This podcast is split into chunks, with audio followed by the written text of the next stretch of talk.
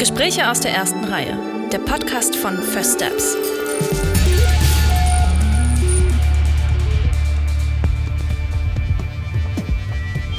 Junge Filmschaffende über erste Schritte, Herzensprojekte und ihr Lieblingskino.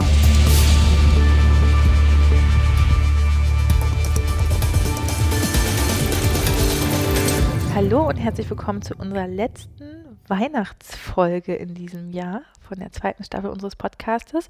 Und wir wollen uns gar nicht lange aufhalten mit äh, der aktuellen Folge. Da warst du nämlich, liebe Jenny, in Wien im wunderbaren Gartenbaukino und hast dich mit unserem Preisträger unterhalten, Kalman Notch. Und ähm, ich will nicht zu viel verraten, aber es ist eine ziemlich gute Folge. Und vor allen Dingen redet ihr über eure Lieblingsweihnachtsfilme. ja, vor allem klingt jetzt von der, von der Gewichtung ein bisschen fehlleitend. Aber ja, wir reden auch über Weihnachtsfilme. Ähm, was natürlich, äh, gerade weil in Wien ja auch schon so eine winterlich schöne Atmosphäre war und so. Also ähm, genau, es hat sehr dazu äh, angeregt, darüber zu sprechen. Und genau, ähm, ich meine, ich habe mich natürlich währenddessen gefragt, was eigentlich dein Lieblingsweihnachtsfilm ist oder ob es sowas gibt, weil du bist ja so eine krasse Weihnachtsqueen. Äh, wahrscheinlich hast du ein ganzes Repertoire an Weihnachtsfilmen. Ich habe ein Riesenrepertoire, ja. Wir sind auch schon voll dabei, die ganze Playlist schon runter zu gucken, aber wirklich mein absoluter Favorite, der muss sein, ist äh, die Muppets Weihnachtsgeschichte. Oh. Ich liebe das. Ich finde den auch immer noch lustig, kann auch immer noch sehr drüber lachen. Wo Und, kann man den ähm, denn aktuell schauen? Auf Disney Plus ah, ja. kann ah, man ja, den schauen. Ah, Genau. okay.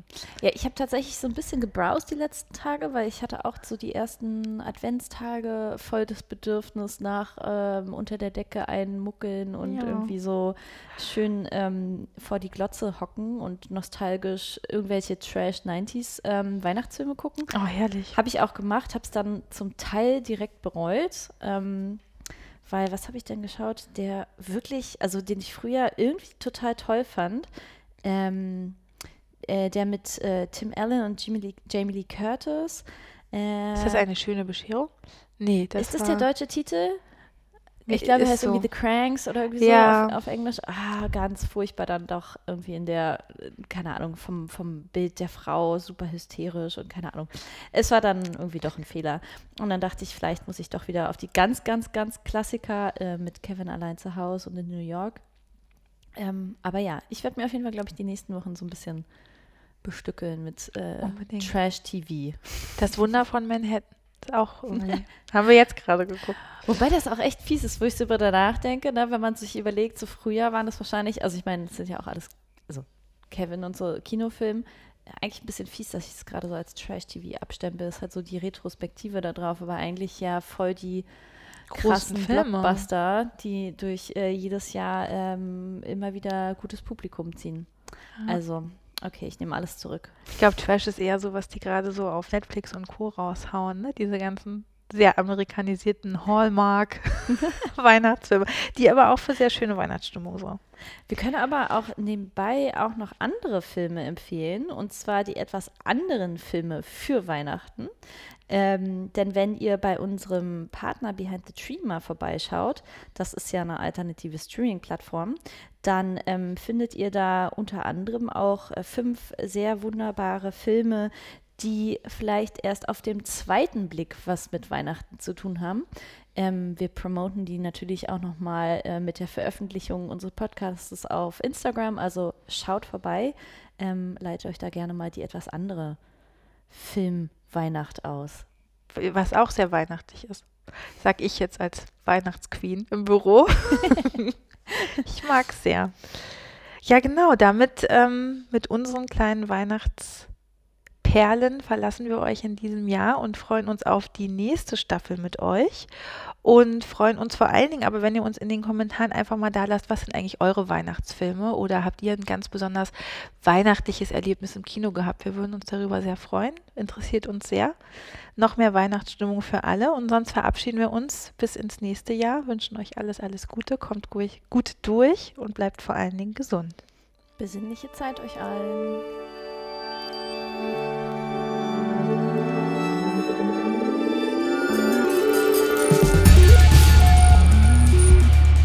Herzlich willkommen zu einer neuen Folge von Gespräche aus der ersten Reihe und heute wieder mal ein äh, wunderbares Novum, das mich beehrt. Ich sitze gerade in Wien und habe an der Seite von mir Kalman Notch. Das ist unser Preisträger vom diesjährigen Kurzfilm äh, des First Steps Awards. Und ich sage ein ganz, ganz warmes äh, Herzlich willkommen, lieber Kalman. Ja, hallo, vielen, vielen Dank für die, für die Einladung. Jetzt ist es tatsächlich ja wirklich ein absoluter Glücksfall, weil ähm, ich bin äh, in Wien, weil gerade die Werkschau der Filmakademie hier läuft, die dir natürlich auch sehr vertraut ist. Wir haben uns gestern auch schon bei der Eröffnung gesehen. Und ähm, das Faszinierende ist, dass du mir vorab geschrieben hast, ähm, welches deines, dein, dein Lieblingskino in Wien ist. Und ähm, wir sind natürlich mal sehr darauf bedacht, äh, uns auch in den Lieblingskinos unserer Gäste zu treffen. Und ähm, wir haben ein bisschen gezittert und gebibbert. Ähm, und jetzt verstehe ich auch, warum, weil ähm, als wir gestern hier die Werkschau begangen haben, äh, auch in diesem Kino, wo wir jetzt gerade sitzen, ähm, muss ich sagen, ich fühle mich wirklich sehr geehrt, dass wir heute hier sein dürfen. Äh, wir sind nämlich im Gartenbaukino und das äh, erscheint mir nach den Gesprächen von gestern und auch jetzt, wo ich den Saal wieder sehe, es ist ja das Kino Wiens tatsächlich. Und ähm, es war mir nicht so bekannt als Berlinerin. Ähm, und ich würde dich mal bitten, vielleicht zu versuchen, in ein paar knackigen Sätzen, wie würdest du dieses Kino äh, versuchen zu beschreiben. Also was nimmst du mit, welche Atmosphäre und ähm, genau, wo, wo sitzen wir hier gerade? Also das ist, warum das für mich äh, so besonders ist, ist dieses Kino, weil äh, es ist äh, einerseits natürlich äh, äh, die äh, Größe des Raums und auch die Größe von der Leinwand. Also das ist schon etwas sehr, sehr äh, äh, Einzigartiges, äh, finde ich. Und es hat eine, eine sehr äh, old-fashioned, aber trotzdem so modern wirkende Atmosphäre. Und man hat irgendwie das Gefühl, in dem Moment, wo man, das ist auch ein Einsaalkino eigentlich, ähm, das einzige Wiens noch, habe ich gelesen. Genau, genau. Und äh, man hat äh, gleich ein Gefühl von, von äh, äh so einer Art zu zelebrieren, wenn man irgendwie äh, in das Kino reinkommt. Und äh, es macht schon auch was aus, wenn das Kino vor allem voll ist mhm. und man viel mehr schauen kann mit so vielen Leuten. Das ist so über 700 Plätze da. und Kino als Erlebnis ist tatsächlich Gartenbau. ja. Genau, genau. Ja, ich fand es äh, ganz spannend. Wir haben natürlich auch gerade noch ein bisschen gesprochen mit äh, Lukas, dem Kinoleiter, und Norman, dem Geschäftsführer. Und es ist und wie gesagt, ich habe gestern äh, einige Gespräche mit Studierenden geführt, deswegen ähm, bin ich immer noch total ähm, fasziniert, dass wir hier sitzen, weil es ist wirklich das Kino schlechthin äh, Wiens und vor allem für Arthouse-Liebhabende. Ähm, man kennt das Kino vor allem aber auch als Premierenkino. Ob es jetzt also Filmfestivals sind, äh, das Kino beheimatet wirklich jedes Wiener Filmfestival, vor allem die Eröffnungen, die hier stattfinden. Ähm, aber auch für euch Studierende ist es natürlich das Kino, wo eine ähm, ne, ne Premiere von einem Film äh, direkt mit Glamour verbunden wird. Und ähm, das Kino in dieser heutigen Form wurde 1960 äh, eröffnet. Dazu sage ich gleich noch was. Aber schon lange davor gibt es eigentlich eine Historie, die zurückgeht noch ins 19. Jahrhundert. Damals ähm, das Palais einer Gartenbaugesellschaft, daraufhin geht auch der Name zurück, äh, wo aber der Ort eher ein vielseitiger Kultur- und Veranstaltungsort war. Im sogenannten Blumensaal dann schließlich 1919 wurde ein Teil des Trakt, also ein Trakt als ähm, Teil äh, zu einem Kinosaal umgewandelt und dann eben nach wie, den, wie die meisten äh, Kinos in auch Deutschland ähm, oder generell hier in unserem europäischen äh, Zentrum die Historie nach den Kriegen äh, sehr drunter gelitten hat, ist es dann im 1960 äh, zu diesem Großkino umgebaut worden. Und ähm, das Spannende daran ist, dass, ähm, das habe ich gestern und das äh, trage ich, glaube ich, äh, noch weiter mit mir im Herzen, diese Geschichte, dass mir mehrere Studierende erzählt haben, dass hier im Januar des kommenden Jahres so ein bisschen ähm, Schmerz mit verbunden ist, weil der Vorführer der Erich, eine wahre Institution des Kinos und der Stadt Wien, ähm, in Rente gehen wird. Und der Erich hat schon seit 40 Jahren hier äh, die äh, ehemals noch die Filmrollen, jetzt die DCPs quasi über die Projektoren geführt. Und ähm, äh, wie hieß es gestern so schön? Es gibt vermutlich keinen Studierendenfilm, den, den, er, den der Erich nicht schon auf die eine oder andere Art gerettet hat. Ähm, das äh, fand ich total spannend und erwärmt natürlich mein Herz äh, umso mehr. Mm. Und genau 2021, ähm, das finde ich auch noch erwähnenswert, du hast es gerade auch gesagt, wurde der Kinosaal Corona, eins der Corona-Pandemie-Opfer, äh, aber in dem Fall tatsächlich äh, Gewinne ähm, general saniert und man hat versucht, so ein bisschen den Flair beizubehalten, aber eben alles nochmal neu zu machen. Und genau, wir sehen es auch, die Kinosessel sind noch komplett neu, alles sieht total fantastisch aus. Und ähm, deswegen sind hier hinter den Sitzen auch diese tollen goldenen Plaketten, weil äh, man sich als Kino äh, Stammgast auch beteiligen konnte und ähm, sich mit Spenden dementsprechend hier an einem Kinositz verewigen durfte. Also eine sehr schöne Historie, wie ich finde. Und ähm, ich muss auch echt gestehen, als gestern hier die drei Filme anliefen von der Werkschau, ähm, für mich war tatsächlich der schönste Moment, als dieser wunderbare Vorhang sich nach oben zog. Alleine das war auch schon ein Erlebnis, äh, weil es eben nicht einfach nur ein Vorhang, wie man ihn kennt, von links nach rechts ist, sondern so ein ganz klassischer, der noch mit einzelnen äh, Bespannungen nach oben geführt wird. Ähm, also jeder Person, die uns jetzt zuhört und das nächste Mal in Wien ist, sollte auf jeden Fall mal im Gartenbaukino vorbeischauen. Das Kino hat natürlich eine, äh, ein, ein großes Herz für Arthouse-Filme ähm, mit dem außergewöhnlichen Mainstream auch, der gerne mal dabei sein darf. Ähm, aber wie schon erwähnt, äh, findet hier auch jedes Festival statt und das Programm äh, lohnt auf jeden Fall. Und äh, kleiner Geheimtipp, es gibt auch eine Klassikerreihe, denn das Kino hat auch immer noch einen 16 und 70 mm Projektor. Ähm, also man kommt auch hier immer wieder mal in den Genuss, noch Analogfilme zu schauen. So, lange Rede, kurzer Sinn. Du hast dieses Kino ähm, also aus sehr vielen Gründen, nehme ich an, gewählt. Ähm, aber du hast mir auch verraten, dass dein Film, das andere Ende der Straße, ja auch im letzten Jahr zur Werkschau hier gezeigt wurde.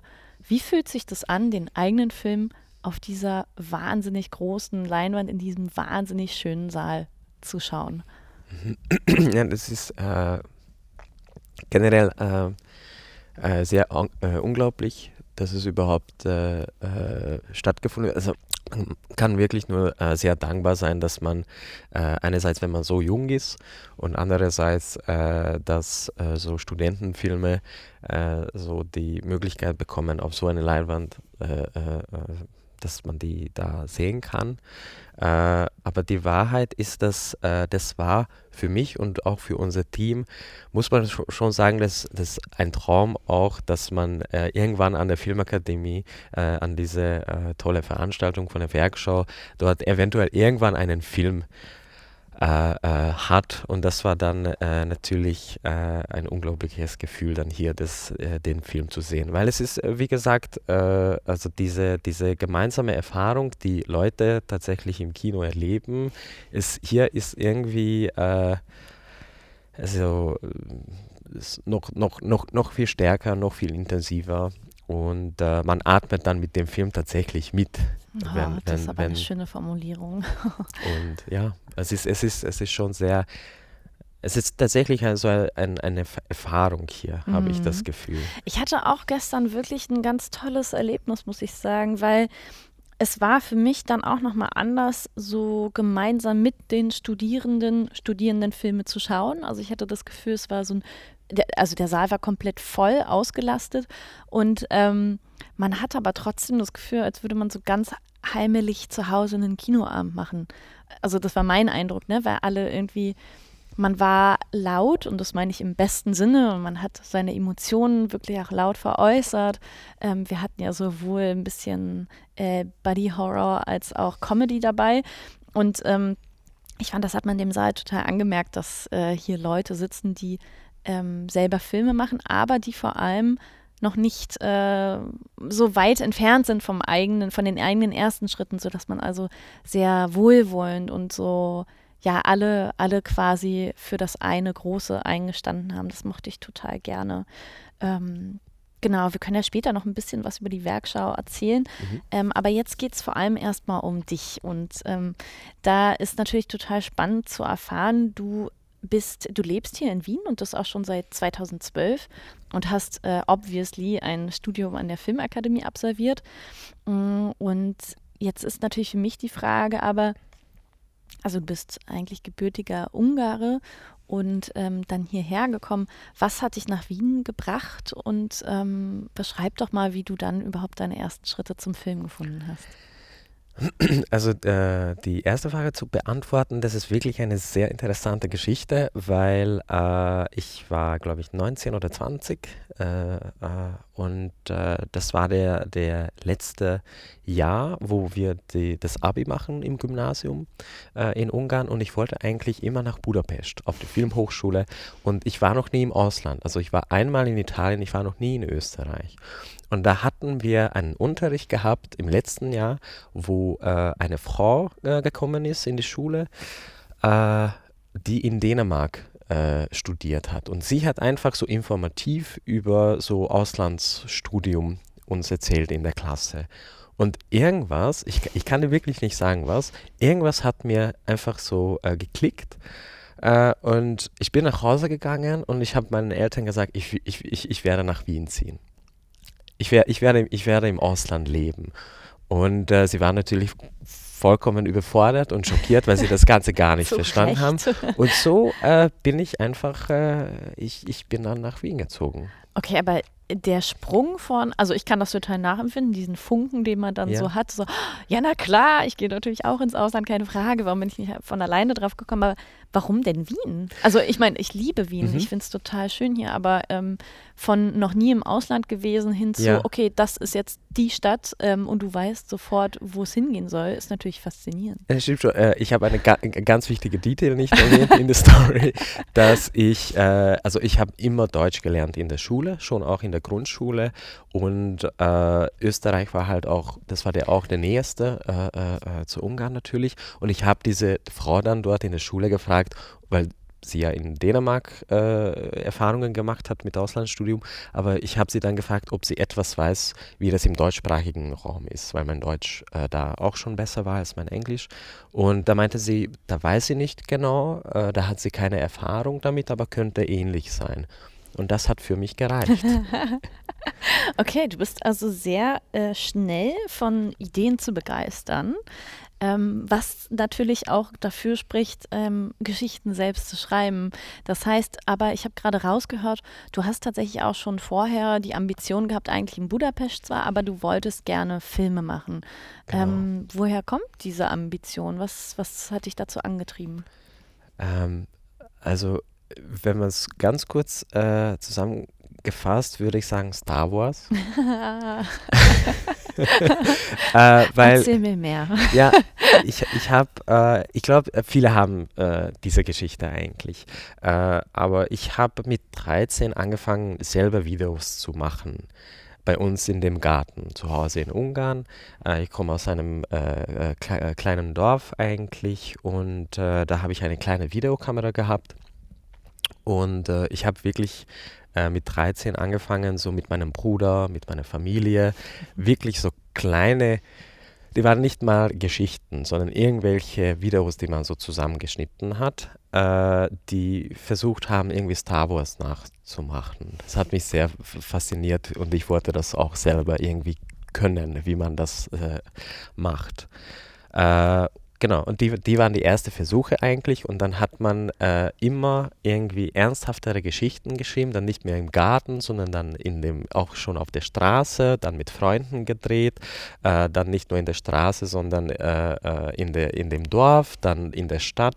Und die Geschichten wurden in, irgendwie immer äh, ernsthafter, komplexer, äh, auch anspruchsvoller und die, die, die ähm, technische Hinteraufwand äh, äh oder die, der Infrastruktur dahinter, natürlich ohne Budget und alles, aber wurde immer irgendwie äh, seriöser. Hm. Und ähm, so ist es dazu gekommen, dass ich dann mit äh, 15 äh, so ein 50-minütige äh, Kurzfilm würde ich nicht sagen, aber halt auch noch kein Langfilm, so gedreht habe, was man, äh, was wir dann dort auch in dem Dorf, in dem Kulturhaus äh, eigentlich so präsentiert haben. Äh, genau, und so, äh, so ist das äh, eigentlich. Es war eine sehr für mich hat es alles sich sehr selbstverständlich angefühlt, muss ich ehrlich sagen. Mhm. Weil mit drei, wenn man mit 13 oder wenn man, in, äh, wenn man so jung ist, anfängt, solche Sachen äh, zu machen, wo man das Gefühl hat, das ist das Richtige, da hat man noch gar nicht diese intellektuelle Hinterfragung, warum macht man das, sondern äh, es, es, es treibt dich etwas ähm, oder etwas treibt dich und, äh, äh, und du, du machst es einfach mit voller Leidenschaft. Mhm. Und äh, genau, und so war das für mich äh, ganz selbstverständlich, dass ich, äh, dass ich so äh, da den größten Spaß und habe, also beim, beim Filmemachen. Und es war einfach gar keine Frage, was, äh, was ich gerne machen möchte in meinem Leben generell. Das heißt, du hast schon relativ schnell begriffen, dass äh, du daraus aus dieser Leidenschaft auch eine Berufung machen kannst. Und irgendwann, so klingt es, äh, war äh, die Welt, in der du dich befunden hast, zu klein und du musstest so ein bisschen ausbrechen und deinen Figuren mehr Raum geben. Ähm, spannend natürlich, dass äh, jetzt dein Abschlussfilm sich dann doch auf äh, sehr wenig konzentriert, also sehr konzentriert erzählt und ähm, ja auch in einer sehr kleinen dörflichen mhm. Struktur spielt. Dazu aber mehr. Kleiner Cliffhanger an der Stelle. Ähm, ich finde es ja spannend, dass du, also wenn du schon sozusagen angesetzt hast, ähm, Filme zu machen und dann ähm, kommst du auf die, an die Filmakademie, dann ist das ja auch ein großer Umbruch erstmal, nehme ich an. Also ich würde vermuten, man ist dann so geübt, ne? man hat so seine Infrastruktur gefunden. Klar, man hat kein Budget, aber man, man weiß sich so technisch durchzumogeln und wie man was macht. Und dann ähm, ja, wird man für ein Studium angenommen und dann äh, eröffnet sich ja auf einmal so eine komplette äh, Infrastruktur und so ein ganzes System, was dahinter steht. Wie war das für dich? Äh, wie, wie war denn dann, wie waren dann die ersten Schritte hier an der Schule auch? Ich denke, da wäre es vielleicht ganz interessant, das noch dazu erzählen, dass ich äh, das mehrmals probiert habe, an der Filmakademie da reinzukommen. Äh, ich habe es zum dritten Mal äh, geschafft, eigentlich mit der Aufnahmeprüfung. Und äh, also ich bin immer weitergekommen in die, in die, zweite Runde, in die dritte Runde, aber nicht bis zum Ende geschafft. Mhm. Äh, und äh, die ich, ich liebe die Auf, die, die, die, das Konzept von der Aufnahmeprüfung von der Filmakademie, weil als äh, Regieperson muss man einfach drei oder vier Kurzfilme abgeben.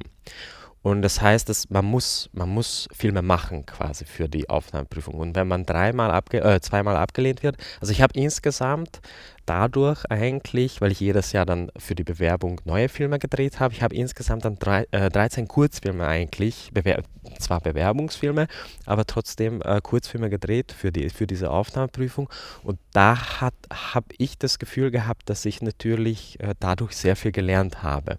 Und ich bin eigentlich auch sehr, jetzt im Nachhinein, sehr dankbar dafür, dass sie mich nicht gleich genommen haben, weil ich einerseits auch noch sehr jung war, habe ich das Gefühl gehabt. Und ähm, und es hat, äh, es hat für mich sehr äh, viel geholfen einfach, äh, dass ich noch äh, bestimmte Sachen ausprobieren äh, konnte, ohne diese äh, Unirahmen oder ohne irgendeine künstlerische Einfluss, sagen wir mal so.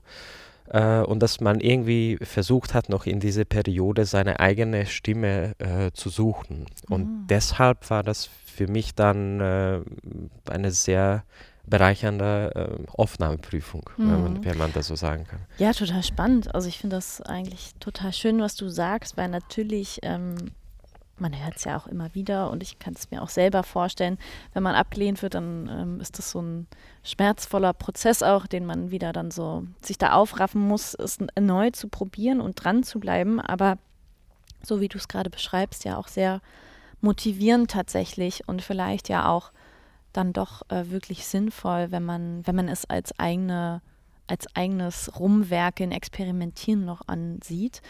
Ähm, jetzt hast du auch schon gesagt, dass du, ähm, oder so klang es zumindest für mich, dass mit dem Studium du aber dann schon eine gewisse künstlerische Richtung eingenommen hast. Ähm, wie würdest du das beschreiben? Also gibt es natürlich, äh, äh, wissen wir auch alle, dass äh, Michael Haneke hier an der ähm, Schule ähm, doziert. Würdest du sagen, oder was, wofür steht die Akademie für dich?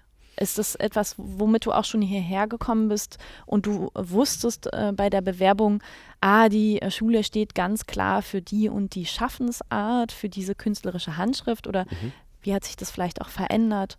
Erzähl mal ein bisschen dazu. Also ganz am Anfang, als ich mich beworben habe, also ich meine, da habe ich schon natürlich gewusst, aber davor habe ich das nicht gewusst, zum Beispiel, dass der Michael Haneke dort äh, äh, unterrichtet. Und als ich es dann erfahren habe, war das für mich auch eine irgendwie eine Art äh, wie soll ich sagen, nicht, nicht äh, Grund für, für die Motivation, aber ich, ich bin, äh, also ich mag seine Filme sehr gerne. Ich mag seinen Stil auch sehr gerne. Äh, und es, es ist wieder so ein ähm, intuitives äh, Gefühl, dass ich irgendwie das Gefühl hatte, dass das, äh, wofür er als Filmemacher steht, äh, die Ästhetik, der Inhalt und der Stil äh, war etwas, wo ich das Gefühl hatte, dass ich sehr gern äh, äh, von diesem Mensch einfach äh, äh, lernen würde. Und das war, weil ich, die Wahrheit ist, dass ich natürlich nicht so, nicht so sehr gewusst habe, was für Filme an der Filmakademie gemacht werden, weil äh, damals war ich noch nicht so in diesem, äh, diesem äh, Filmakademie-Kreis so drinnen natürlich. aber das alleine, wofür der, der Haneke so steht, das war für mich irgendwie, es hat für mich irgendwie gereicht. Was auf jeden Fall natürlich dadurch immer rauskommt, ist, dass eine gewisse, die, dass die Schulen sich natürlich versuchen, auch über die Dozierenden, die sie reinholen, ähm, ihre Richtung vorzugeben oder nach außen zu signalisieren, ähm, was ja auch total Sinn macht. Ähm, du bist ja sowohl Autor als auch Regisseur und ähm, aber du hast trotzdem Regie in erster Linie studiert. Ähm, ich habe gestern schon erfahren, dass man an der Filmakademie äh, reingeworfen wird und erstmal alles machen muss, ähm, äh, was bestimmt ganz spannend ist, um sich ein bisschen auszuprobieren. Das ist ganz toll, ja. Aber würdest du dann auch sagen, also äh, siehst du dich dem Autorenkino verschrieben oder ähm, wie möchtest du in Zukunft arbeiten? Also eigentlich ja. also die Antwort ist ja, äh, weil ich äh, ja, weil ich einfach das Gefühl habe, dass ähm, es äh, viele Sachen gibt, die ich äh, zum Erzählen habe, einfach und äh, Geschichten habe, die, die ich halt gerne mit, mit, mit der Welt oder mit dem Publikum gerne teilen möchte. Genau. Und mhm. des, deshalb erster Linie eher diese Autorenkino. Und wie findest du zu deinen Geschichten? Es ist meistens eigentlich äh, entweder eine, eine Situation, äh, die mich anfängt äh, so zu beschäftigen, so wie bei dem letzten äh, Kurzfilm, das andere Ende der Straße. Äh, äh, da war die Ausgangsidee, dass dieser Vater zu dieser Familie fährt, wo also wo der, der, der sein Sohn gemobbt wird von dem von dieser anderen Familie und ähm, und mich hat einfach sehr interessiert, wie diese menschliche Situation dort abläuft, weil das sind so Situationen vor allem, die mich interessieren, wo wir äh, äh, so kein Verhaltensmuster eigentlich haben, wo wir nicht, äh, äh nicht so eine Routine haben äh, mit in diesen Konflikten. Und äh, das ist etwas, was mich einerseits als Autor, aber auch als, als, als Mensch interessiert, auch wenn ich das tatsächlich das Drehbuch schreibe oder daran arbeite, was passiert dort. Wie läuft das ab? Was würde ich da in der Situation machen? Und es ist dann manchmal so, dass, weil es gibt bestimmte äh, äh, Szenen oder, oder Themen, wo man irgendwie weiß, wie man die Sachen schreibt oder wie, wie, wie man von A nach B kommt. Aber was ich halt so sehr äh, liebe in dieser Art von, von Ideen, wenn man da keine äh, äh, äh Erfahrung hat, wenn man keine Erfahrung hat, äh, dass man beim Schreiben damit auseinandergesetzt wird, dass man manchmal Satz für Satz äh, man sich fragen muss, okay, wie geht das weiter? Und man muss, man muss wirklich da mit, mit äh, irgendwie Ideen äh, experimentieren und äh, natürlich hat man ein Gefühl, was man so ver äh, verfolgt. Äh, aber es ist für mich generell sehr spannend, da zu sitzen und zu fragen, ja, aber was ist der nächste, was ist der nächste Schritt in dieser Situation? Ähm, ja, total. Also du sprichst, glaube ich, damit genau das an, was ich empfunden habe, als ich deinen Film geschaut habe. Ähm, vielleicht holen wir sozusagen einmal kurz tatsächlich nochmal aus und ähm, äh, holen nochmal wirklich inhaltlich auch äh, die Zuhörenden ab. Also das andere Ende der Straße ist dein Kurzfilm, mit dem du hier abgeschlossen hast in Wien. Ähm, und genau, du hast schon gesagt, es geht um, um den kleinen Abel, der ähm, an der Schule so ein bisschen drangsaliert wird von seinem Kameraden und äh, das kulminiert dann darin, dass er ein, einen blauen Fleck am Arm äh, mit nach Hause bringt und sein Vater ihn darauf anspricht und ähm, sich dazu entschließt, diesen Konflikt zu lösen. Und zwar nicht über die Schule, sondern er schlägt vor oder er nimmt einfach sein Kind mit und äh, besucht die Familie und versucht dort dann ähm, zunächst über das Gespräch mit den Eltern oder vor allem mit dem Vater mhm. ähm, und dann über den anderen Sohn, Benz, äh, zu lösen, dass die Kinder sich entschuldigen, ähm, genau, und über eine sprachliche Konfliktlösung sich das Ganze aufdröselt. Und ähm, genau, es kommt aber zu unterschiedlichsten ko komischen Situationen, die, ähm, ja, wie du selber sagst, und das ist so faszinierend, man einfach noch nie erlebt hat. Und ähm, ich fand das so spannend, wirklich zu sehen, mitzuverfolgen, wie diese Vaterrolle mit sich selbst im Konflikt steht, auf der einen Seite Verantwortung tragen, Vorbildfunktion zeigen, wir gehen da jetzt hin, wir lösen diesen Konflikt und das löst man natürlich über Sprache und nicht über Gewalt. Ähm, und dann aber total überfordert selber ist mit diesem anderen Vater, der ja eine ganz andere Erziehung pflegt, als er es tut, der viel gewaltvoller ist, der in dem man schon fast irgendwie Angst hat, ob da nicht der Jugendschutz eingeschaltet werden müsste in der Familie. Und diese ganzen Unannehmlichkeiten, die dann ihn immer wieder in seiner eigenen Sicherheit, in seiner Wahrnehmung von der Welt so erschüttern, er aber die ganze Zeit Kontenance bewahren möchte, natürlich weil die Kinder dabei sind. Und das Ganze ähm, eskaliert ja dann auch noch ähm, und ich darf es wahrscheinlich verraten. Oder? Ja, ja. Genau, das Ganze eskaliert dann auch noch dahingehend, dass ähm, der, der Vater des, des Bens, des anderen Sohnes, ihn ähm, zu nicht nur einer Entschuldigung zwingt, sondern auch wirklich gewaltvoll wird. Und äh, wir beobachten das ganze Szenario. Es wird dann relativ äh, dramatisch aufgelöst. Und am Ende ist dann auch noch das Schwerverdauliche, dass äh, sich ähm, auf der Rückfahrt der kleine Abel äußert und sagt, naja, eigentlich, eigentlich war das ja auch ein bisschen gelogen. Man mhm. weiß auch schon, warum er das will. Natürlich will er eigentlich irgendwie nur diesen Konflikt von sich schieben und er wollte dem anderen Jungen endlich mal eins reinwürgen, damit er vielleicht von der Schule muss oder sonst was. Aber ähm, konnte ja nicht ahnen, dass das dann in so gewaltvollen äh, Familienkonflikt ausartet. Und das löst den Vater natürlich wiederum auf und bringt ihn in eine noch misslichere Lage, die er auch wieder auflösen will.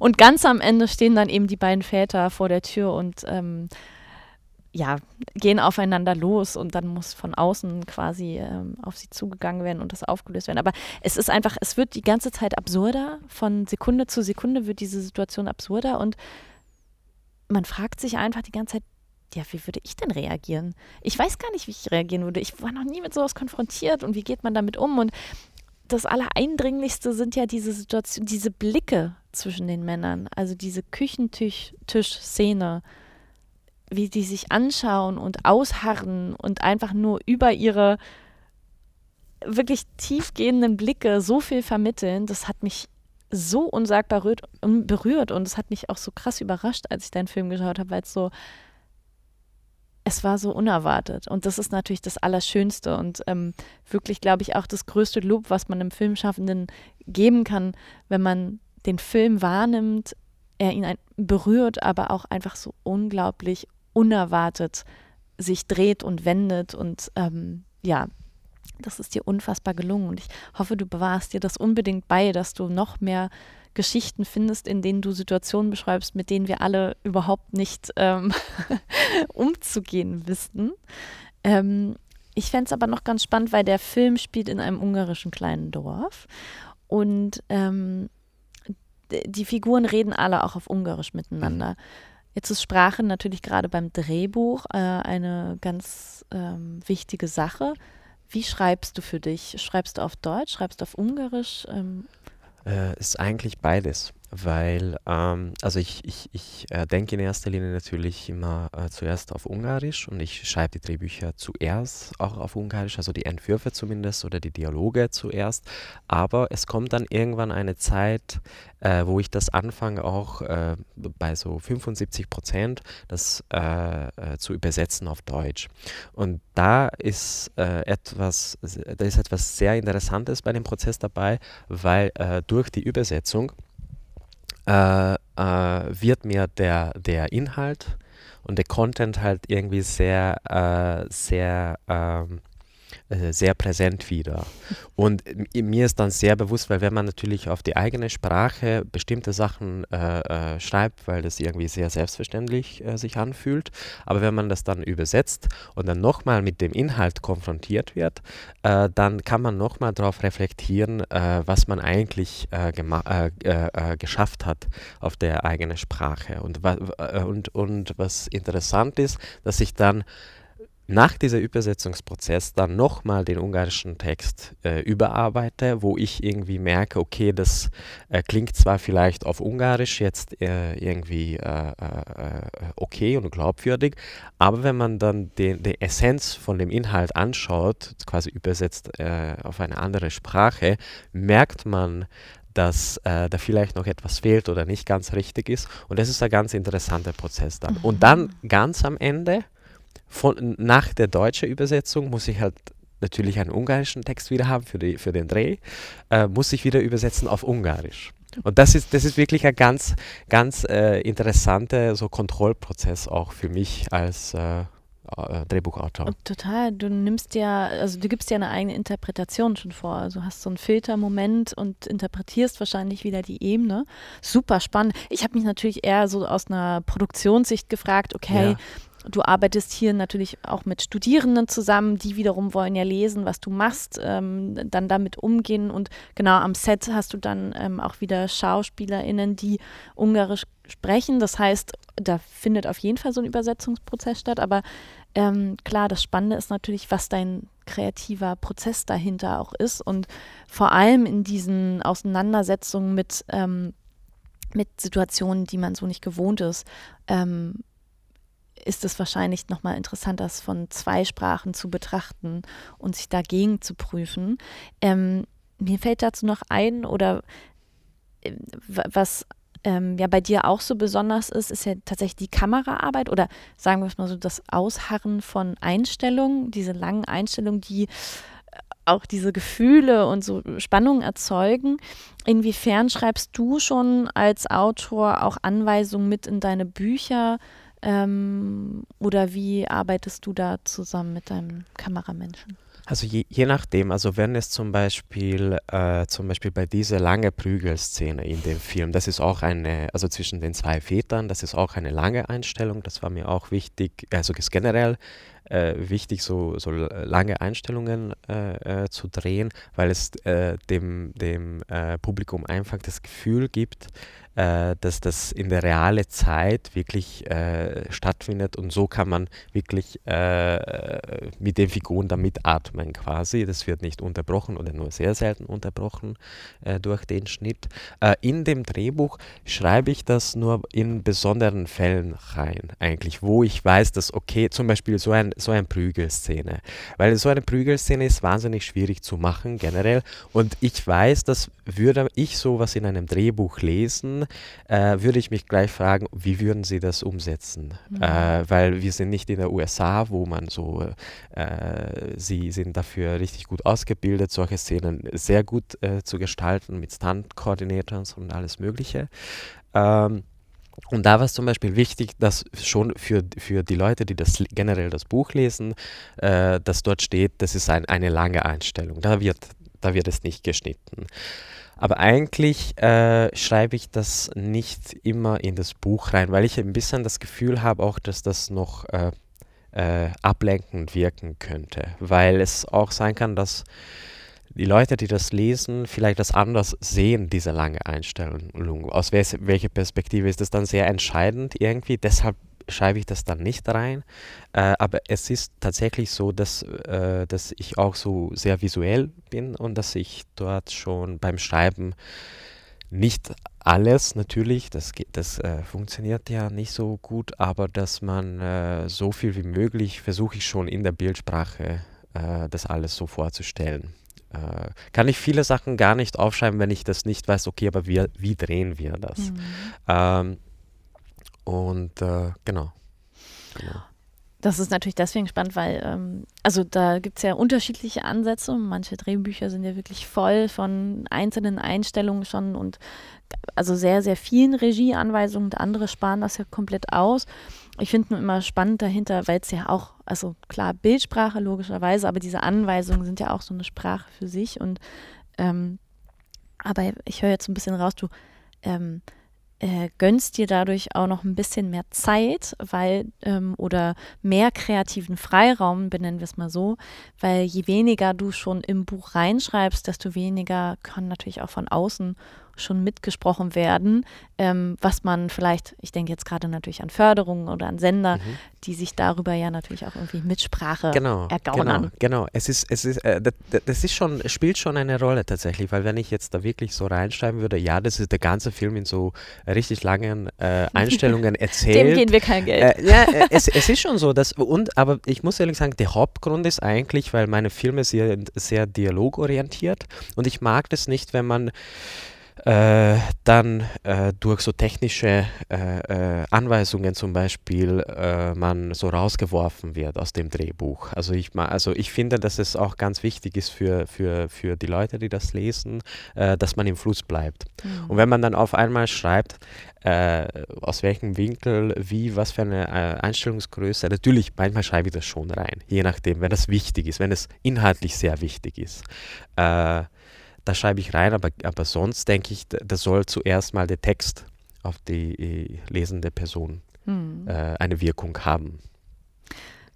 Ich habe eine Frage mitgebracht. Ähm, das ist äh, unser, eins unserer Formate. Und zwar hatten wir in der Folge zuvor Marlene Wallin zu Gast, unsere Werbefilmpreisträgerin. Und ähm, sie hat dir eine Frage mitgegeben, die ich dir jetzt, ich finde, sie passt sehr gut hier an diese Stelle rein. Und zwar, welche tägliche Disziplin oder welche Rituale findest du auch für dich im Schreibprozess? Also was hält dich innerhalb des Prozesses motiviert, ähm, sodass du an deinem Projekt dranbleibst? Und dann eben konkret gefragt, gibt es für dich da irgendwelche Disziplinen oder Rituale, mit denen du dich dabei hältst? Ja, sehr, sehr gute Frage, weil man wird, man wird ständig äh, damit konfrontiert. Man, äh, äh man muss diese Routine, also bei mir zumindest funktioniert so, man muss diese Routine irgendwie einhalten, habe ich das Gefühl. Weil, ähm, äh, weil ich wirklich daran glaube, dass, äh, dass, äh, dass auch Schreiben eine, Ar eine Arbeit ist äh, wo man halt äh, wirklich äh, sich da hinsetzen muss, einfach ans, ans Bürotisch. Und äh, auch wenn man an dem Tag zum Beispiel nichts äh, hinkriegt oder nichts schreibt, trotzdem muss man dran, dranbleiben. Ähm, und äh, ich, ich, ich, also welche Routine hast du gefragt, mhm. oder? Oder welche Motivation, dran, dran zu bleiben? Dran zu bleiben ist immer ähm, dass das für mich zu, also das allererste immer für mich die, die Probleme zu lösen beim Schreiben. Das ist das, das, ist das Erste. Weil äh, ich äh, mag zum Beispiel keine Szenen auch aufschreiben, aufzuschreiben, wo ich weiß, ich würde sie nicht so gern wiedersehen auf der Leinwand. Ich weiß, es könnte für die Geschichte passen äh, und, und für die Dramaturgie ist es, äh, hat, also gibt es einen Platz dafür. Äh, aber wenn ich das irgendwie mir so vorstelle, das jetzt auf der Leinwand zu sehen und wenn ich das Gefühl habe, das interessiert mich jetzt auch visuell nicht oder dramaturgisch nicht, dann, äh, dann, dann gehe ich noch weiter. Und ich, ich mag äh, so weit gehen, wo ich das Gefühl habe, okay, jetzt, jetzt, jetzt würde ich mir gerne diesen Film drehen und diesen Film wirklich im Kino dann anschauen. Also äh, die größte Motivation ist eigentlich äh, die, die, die Herausforderungen, die der Stoff anbietet, weil jeder Stoff bietet so ganz andere Herausforderungen äh, an, äh, die irgendwie zu lösen. Mhm. Die irgendwie zu lösen und über die, über die eigene Grenze zu kommen irgendwie. Also über die eigene, äh, ja. Also das ist, das ist eine der, der Adrenalinkick am Schreibtisch. Ja, und, und tatsächlich, dass, dass man sehr neugierig ist, äh, was ich schon äh, früher gesagt habe oder erwähnt habe, äh, mit diesen Situationen, wo man sich selber nicht genau weiß, wie das abläuft, wie man sich reagieren würde, äh, dass man das gerne einfach äh, bei diesem Neugier bleibt und dass man das, äh, mich interessiert alles, wohin das führt. Und, da, und das gibt schon eine, eine, eine große Adrenalin. Weil man, mhm. weil man, man, stellt sich, man stellt sich das dann natürlich auch vor, wie ist es in dieser Situation zu sein? Wie ist es für diese Figur? Wie ist es für die Figur, äh, die Situation? Und man muss halt immer äh, mitdenken und mitatmen mit allen Figuren, mit der Situation. Und das ist schon eine sehr sehr intensive äh, äh, äh, Prozess und sehr intensive Gefühle dabei. Und dann lebt man manchmal den, diesen Film. Also ich habe oft das Gefühl, dass wenn, weil wenn ich einen Film schreibe, äh, dann kann ich das auch nicht anders, dass ich äh, nicht die ganze Zeit wirklich mit diesem Projekt dann beschäftige. Also dann ist es egal, ob ich mit dem Schreiben dann um vier am Nachmittag aufhöre oder schon früher oder später, ist egal, weil der Film bleibt trotzdem und die Probleme, die der Film äh, oder der Stoff haben, bleiben trotzdem im Kopf und man beschäftigt sich ständig damit. Hast du das Gefühl, du lebst das Leben deiner Figuren nach, wenn du im Schreibprozess bist? Das, das nicht, das glaube ich nicht, aber dass man irgendwie mit ihnen irgendwie ist mhm. in der mhm. Situation, das eher. Und wie geht es dir dann, ähm, wenn du die Figuren ganz am Ende des Schaffensprozesses sie auf der Leinwand siehst?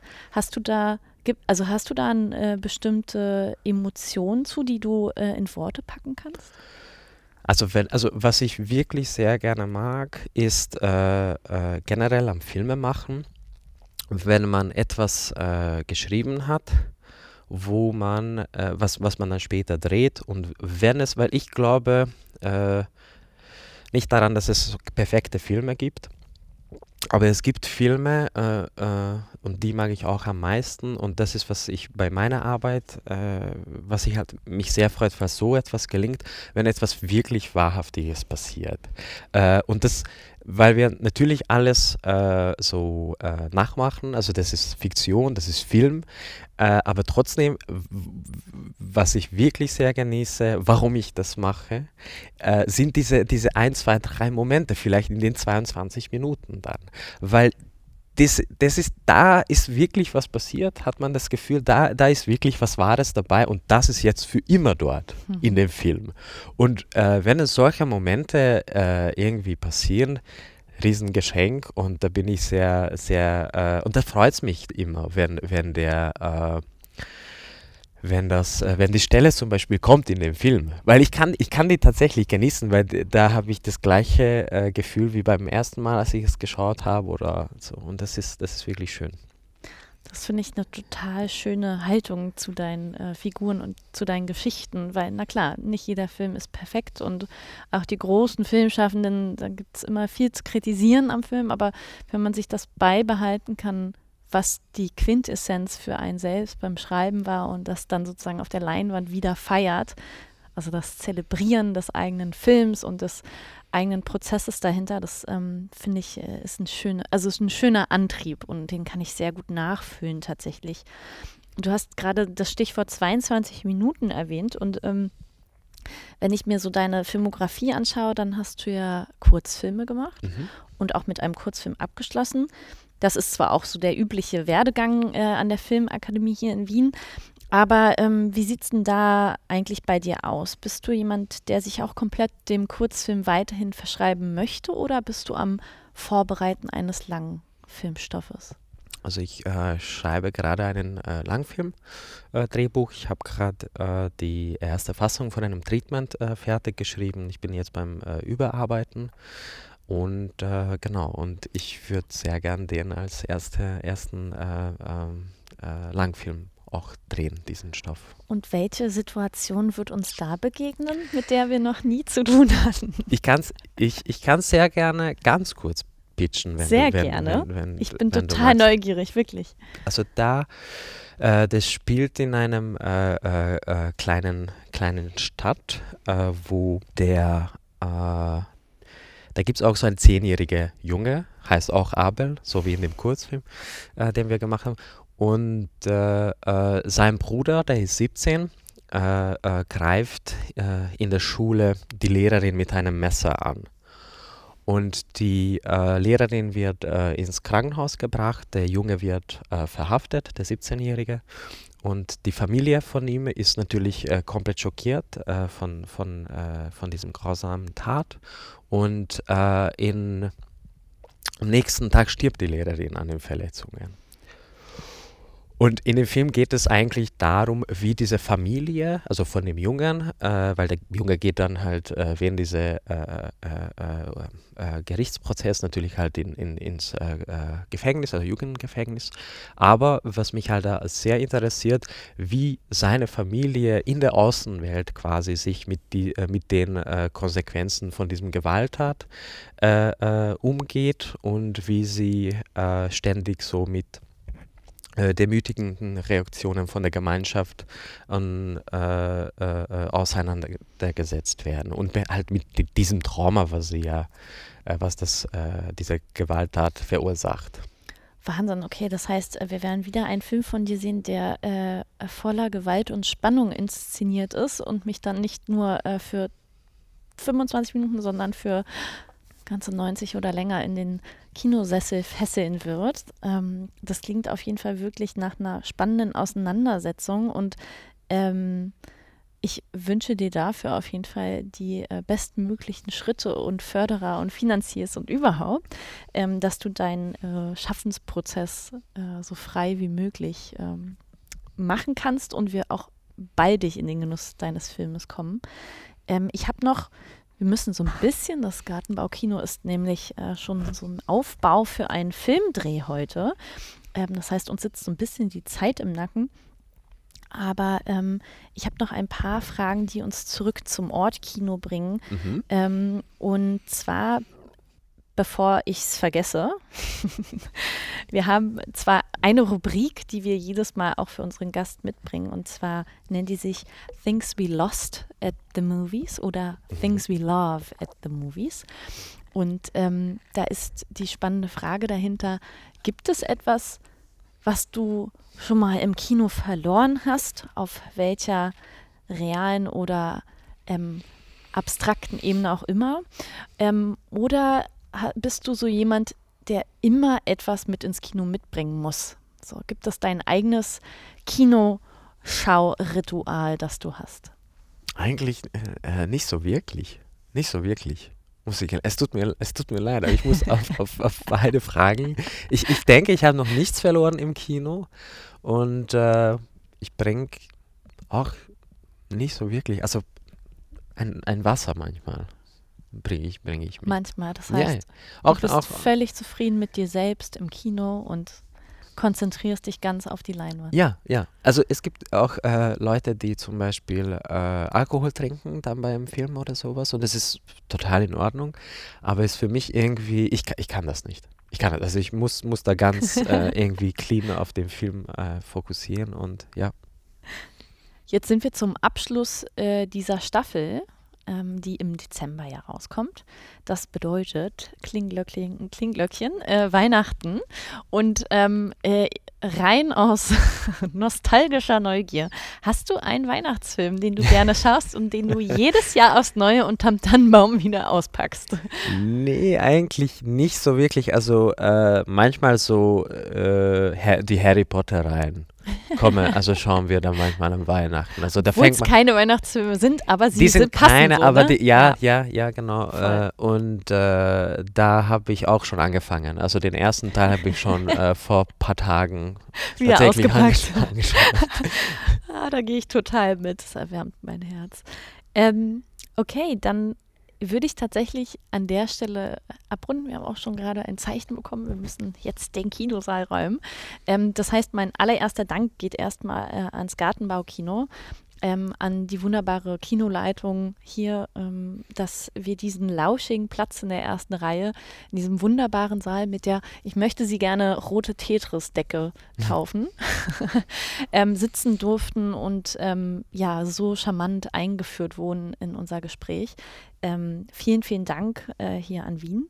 Äh, ganz lieben Dank auch an Katja Jäger, ähm, die an der Filmakademie ähm, arbeitet und äh, euch allen Studierenden natürlich äh, bekannt ist. Äh, mir wiederum, weil sie uns äh, mit den ganzen Filmen übers Jahr hinweg versorgt, die dann bei First Steps eingereicht werden und die in diesem Fall auch den Kontakt zum Kino hergestellt hat. Also lieben Dank an Katja Jäger.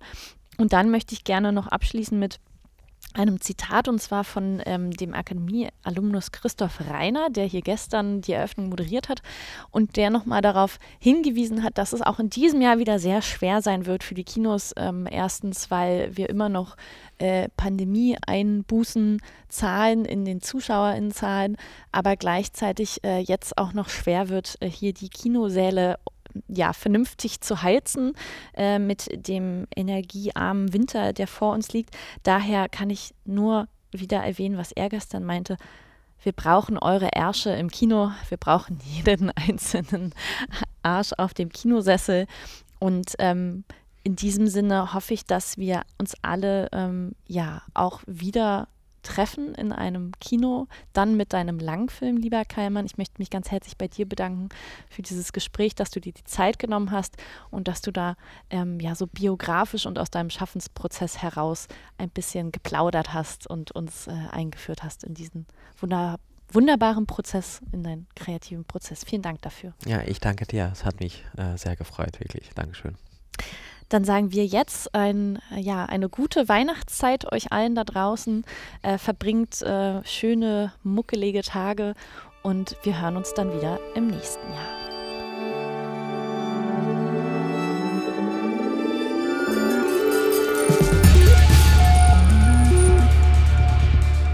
Gespräche aus der ersten Reihe ist eine Produktion von First Steps. Konzept und Redaktion Anne Ballschmieter und Jennifer Stahl. Postproduktion Behind the Tree und Alexander Goldhammer, Titeldesign Sascha Borgward, musikalische Begleitung John Gürtler.